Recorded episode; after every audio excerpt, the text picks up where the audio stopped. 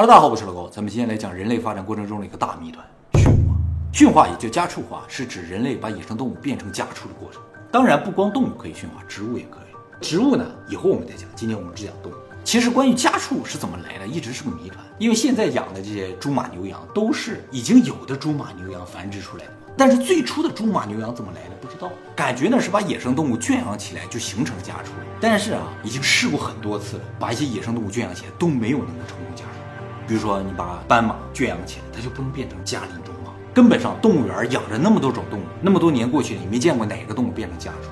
那么，就为了搞清楚这个事情，一九五九年的时候，前苏联做了一个实验，他们花四十年的时间呢，成功的把野生的狐狸变成了家狐。主持这个实验的呢，是前苏联著名的遗传学家、动物学家、院士德米特里·比利亚耶夫博士。可能很多人不知道，狗这种生物在自然界里是没有的。猎狗没有非洲猎狗是犬科下的一个单独的物种，它不是狼，也不是狗。就是非洲猎犬。那么狗既然在自然界里没有，它是怎么来的呢？它这种没有不是说现在没有，是自古就没有。自古它就是家畜啊。啊，对，就是狗这个东西发现就已经在人类社会里。那它是什么野生动物圈养之后产生的呢？后来通过基因知道了，狗其实从野生的狼圈养得来。狗和狼的基因相似度达到百分之九十九以上，而且没有生殖隔离，就是狗可以和狼杂交产生下一代，而且它们的下一代还是能够继续生育的。所以呢，从基因上来说，它们是完全相同的物种。也就是说，在很久很久以前呢，人类把一部分狼驯化了之后呢，变成了现在的狗。所以狗呢，算是一种人造物种。猫不是人造物种，猫是有完全野生的。现在的家猫呢，都是非洲野猫驯化而来，而狗不是从非洲野狗驯化而来啊，它是从狼驯化来。而且已知呢，狗是人类驯化的第一个物种，时间呢大概在一点五万年前。人类驯化的第二个物种是羊，包括山羊和绵羊，时间呢大概在一万年前。人类驯化的第三个物种是猪，时间呢大概在九千年前。那时候有人类文明了吗？没有，在没有人类文明的时候，这些动物就已经和人生活在一起，然后才是牛啊、鸡、驴、鸭、马、骆驼这些。那么既然狗是从狼驯化得来的，而且狗和狼是一个物种，为什么它们长得完全不一样？而且一点五万年前，人类是如何成功将狼驯化成狗的呢？这个事情一直就是生物学上的一个谜团，因为我们现在的狗都是用狗繁育出来的啊，不是用狼驯化来的。你就是现在把狼圈养起来，它也不会变成狗。那么，就为了知道一点五万年前人类是如何做到这个事情，前苏联就做了这个实验啊，尝试把野生的狐狸变成家伙。那他们怎么不用凶猛一点的野兽，老虎、狮子什么的啊？并不是所有的物种都能够驯化。现在生活在人类社会里的动物呢，主要有两种，一种叫做饲育动物，比如说养殖的鱼虾。这些动物呢还保持自然界的样子啊，只是人工在饲养。还有一种动物叫做驯化动物，这些驯化动物就不一样了啊，是人类为了人类社会方便呢进行的物种改良。它和野生时候的样子已经完全不同了。比如说猪马牛羊，明显和野生的猪马牛羊长得就是不一样。最明显的例子就是猪，野猪和家猪完全不同。所以饲育呢是非常容易的，而驯化呢是一个漫长困难的过程，失败的可能性也很大啊。动物园里这么多种动物都可以饲育，但是没几种可以驯化。目前已知人类历史上成功驯化的动物呢不过十几种。包括狗、猫、猪、牛、绵羊、山羊、马、骆驼、驯鹿、豚鼠、鸡、鸭、鹅这些，而这些动物呢，也不是说都有广泛的驯化。比如说骆驼啊、驯鹿啊，只在个别的地方有驯化。真正在世界范围内被成功驯化的大型哺乳动物只有五种，就是猪、马、牛、绵羊、山羊。人类历史二十几万年呢，就成功驯化了这五个大型动物，可见驯化是有多么的困难。目前通过已经驯化的动物分析发现啊，就是已经驯化的动物有一些共通点，所以认为啊，只有具有这些特点的动物可能才能被驯化。第一个就是不能挑食，就是有独特食物要求的动物是不能被驯化的。第二个呢，就是成长速度快，成长速度非常缓慢的动物呢，它迭代就很慢，就很难被驯化。第三个呢，就是在人工饲养的环境下也能够自然繁殖的动物才能够被驯化。其实这也是造成大部分的物种呢不能够驯化的主要原因，就是大部分动物啊都不能够在非自然条件下繁育。比如说猎豹、海豚都是这样的，哎，就是有尝试啊把猎豹、海豚驯化，但是都没有成功。哎，但是白袍不是有养豹吗？啊，它那个只是饲育，就是能够喂养，但是不是完全的驯化。真正的完全的驯化，它需要不断的生出小的猎豹，小猎豹要继续不断的生猎豹，形成一种宠物猎豹这种品种才行，或者是能够把猎豹真正当成猎人捕食猎物的这么一种工具才行。哎，海豚和猎豹都做不到。海豚呢就非常聪明，它每天啊需要的活动量非常大，需要有上百公里。但是你把它放在一个水槽里，它马上就知道啊，这不是自然的环境，它就不生下一代。就算怀孕的话，也很容易流产和死胎。那猎豹给它放在保护森林里呢？哦，如果面积足够大，让它误以为是自然环境是有可能，但是它多多少少觉得这有点不自然，它就不繁育。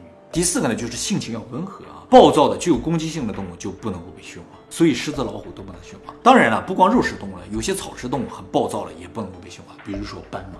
就有人尝试过把斑马驯化成家马，但是没有成功，因为它特别的暴躁，就是你根本控制不住这个东西。我们家马的野生种是比较温和的，它见狮子就跑，而斑马就踢死狮子。第五个呢，就是这个物种不能太胆小，不能见到人就吓死，那不行。有些动物啊，看到人特别害怕，人养一两天它就吓死了，你就不能够驯化。麻雀就属于这种，是吗？啊，麻雀抓起来之后很快就会死掉。人说麻雀气性大。哎，这种气性大其实也属于一种特别容易恐惧。可是有的麻雀会在人的屋子里面。啊，你属于个别的，大部分的麻雀是不能做的啊，所以麻雀也不能驯化，鹦鹉就可以。第六个呢，就是这个动物呢最好是群居的啊，群体内呢也最好有等级，就有阶级。这个条件呢不是必要条件，但是如果有的话，这个物种就特别容易被驯化。因为如果这个动物是群居着，特别好饲养，就可以很多都养在一个圈里。如果是独居动物就不行，你得分成单间儿，养起就困难了。还有就是，如果有等级意识啊，这个动物就特别容易听话。就是它有等级意识，就会自然认为我这个群体里应该有个领导。如果让它认为这个领导是人的话，那人就可以控制它，就很容易驯化。没有等级意识的动物啊，看到其他动物都会有敌意。那么当时前苏联这个团队呢，就是要寻找一种符合这些条件，但是呢又没有被驯化的哺乳动物，尝试将其驯化啊。结果找来找去就找到了两种，一种呢是完全符合这六个条件的，还有一种呢只符合五个条件，就是这个实验里使用的狐狸。那六个条件呢？六个条件这个有个特殊的原因造成他们没有选择这个，我一会儿会讲。狐狸呢符合前五个条件，就是不挑食，成长速度快，在人工饲育的环境下也能够繁育，性情温和。见到人也不会恐慌，唯一一个不符合的条件呢，就是狐狸不是群居动物。由于狐狸的独居，所以呢，狐狸有个外号叫单身狗。是，对对对。但是呢，考虑到它和狗是近亲，所以呢，这个实验团队认为还是有机会把它驯化的，就选择了它啊。因为这个实验要做很多年，选择这个对象非常重要，一旦失败了，这几十年都白努力了嘛。那么选定了实验对象之后，一九五九年，前苏联这个实验团队就开始做这个实验啊，而且最终呢，也通过这个实验知道了狗是如何被驯化的。啊，首先我们先讲一下这个实验是怎么做的啊，就是他们呢将一些狐狸呢运到他们这个研究所的饲养场去进行饲养，然后把这些狐狸呢随机分成两组，虽然分成两组，但这两组在完全相同的环境下生活。过一段时间之后呢，这两组里面就各自繁殖出一些小的狐狸嘛。当这个小狐狸呢长到七个月的时候，他们对其中一组的小狐狸呢进行一个测试，就是判断一下它对人是否友好。怎么判断啊？就是实验团队的人啊，会尝试把手伸过去。他如果走过来了，舔舔你的手，就说明对人友好；如果他吓跑了或者根本不靠近的话，就算是正常狐狸吧，就不算是对人友好。只测试小狐狸，对，七个月大的小狐狸。如果判定这个狐狸对人友好，就把它们放到单独的一个组里，就叫友好组。然后友好组的狐狸自己来进行子子孙孙的繁衍。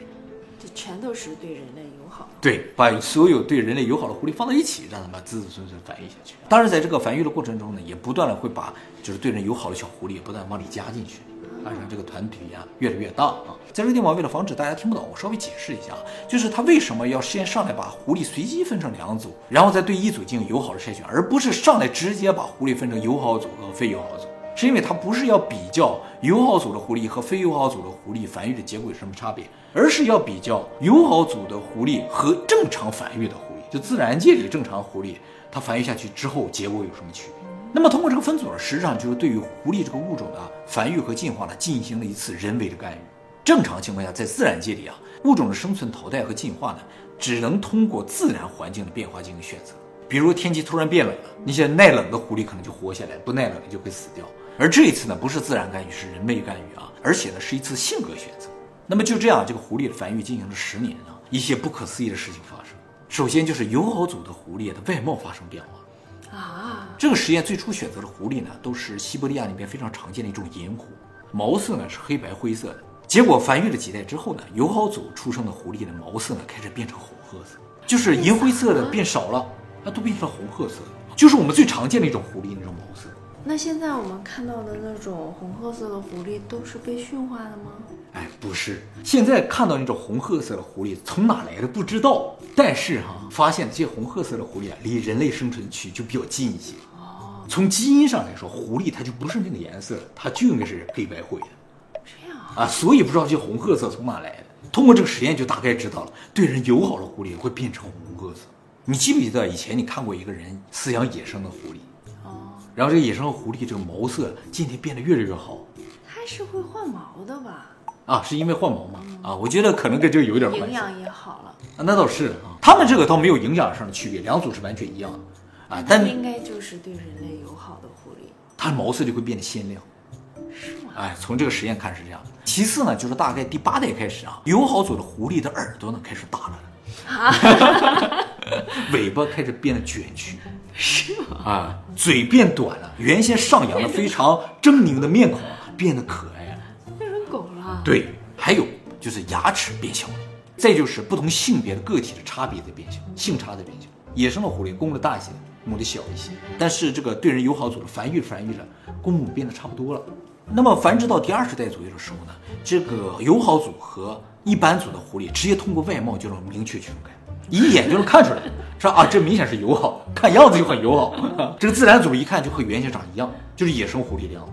面由心生，面由心生的感觉，哎，这就是这个实验最不可思议的地方。因为当初这个实验分组啊，最开始的分组也是随机的，后来的小范围分组就是友好组的分组也是根据性格，根本跟外貌没有关系。结果外貌发生了巨大的变化。总体来说呢，就是友好组变得可爱了，耳朵耷拉了，尾巴弯曲了，牙齿变小了，面孔呢变得和善了啊。颜色这个问题不好说了，各有喜好。但是呢，黑白灰的看上去像野生，啊，但是这个红褐色看上去特别可爱，就像动画片里的，或者是我们平常能看到的啊。那么除了外观上发生巨大变化之外啊，还有个很大的变化就是繁殖周期。野生的狐狸啊，一年只繁殖一次，但是友好组它自己渐渐的变成一年两次，甚至更多，繁殖速度越来越快，而且每一胎生出的小狐狸数量也变多了。自然组的每一胎只能生三到六只，而友好组在吃的东西完全一样的情况之下，每一胎能生到十个小只。后来这个实验团队经过更加严密的化验发现啊，友好组的狐狸体内荷尔蒙和脑内产生的一些神经传导物质也发生了一些变化。就是大概在第十二代左右的时候啊，发现啊，友好组狐狸体内压力荷尔蒙的量只有一般组的一半左右。那说明他们过得很好呀。对他们不太感受到压力。到第三十代的时候呢，这个压力荷尔蒙降到了四分之一，就更不容易感觉到压力了，他们的攻击性就降得更低了。另一方面，友好组的身体内的血清素呢在大幅增加。血清素我们在中枢神经影片有讲过，是一种能够让人感到幸福的一种神经传导物质。但是血清素呢不是由大脑分泌，它是由肠道分泌的，所以呢我们说要保护好自己的肠道。而这个友好组狐狸的血清素分泌呢比一般组要高了五倍以上，这就意味着友好组的狐狸呢情绪越来越稳定，攻击性越来越低，越来越友好，因为它们一直都很幸福。很开心啊！不知道什么原因，环境是一样的情况下，它们越来越幸福。甚至到第五十代左右的时候，发现哈、这个友好组的狐狸有一些个体开始表演才艺，就像狗的一些才艺一样，它会站起来啊，会摆摆手啊，没人训练它们，他表演给谁看呢？不是就自己在那表演，他们没有和人类生活在一起。没有，只是和一般组隔离开来。啊，整个实验呢，两组是在完全相同的环境下进行，却没想到友好组出现了一些类似狗的行为，样子都开始类似狗了嘛。而最重要的，这些变化呢，完全不是由环境变化引发的，因为一般组经过五十代的繁育呢，也完全和野生一样，没有任何变化。那么最终从结论上而言呢，这个团队进行了四十年的实验和这个狐狸的繁育呢，成功的将野生狐狸驯化变成了家伙。但是实验团队呢，却没有进行驯化的过程的干预，只是进行了一次性格的选择。所以研究团队最终认为啊，这种驯化有可能是一种基因疾病，疾病就是这种狐狸啊有一种基因缺陷。渐渐的，啊，对对对，就是犯贱啊，是狐狸这种性格缺陷啊，通过性格能看出来。那么人类选择的时候，就把这些渐渐的狐狸放在一起之后，它们子孙就会越来越贱。这种疾病呢，叫做驯化综合症，因为这种变化和影响明显是遗传，而且随着代代传下去，越来越严重啊。沉住了。对？从外貌到性格都不断的倾向于对人友好，而这种对于人类的友好的变化呢，是不利于自然生存的。就像你说的，他们越来越不善于捕食了，所以被认为是一种疾病、基因缺陷。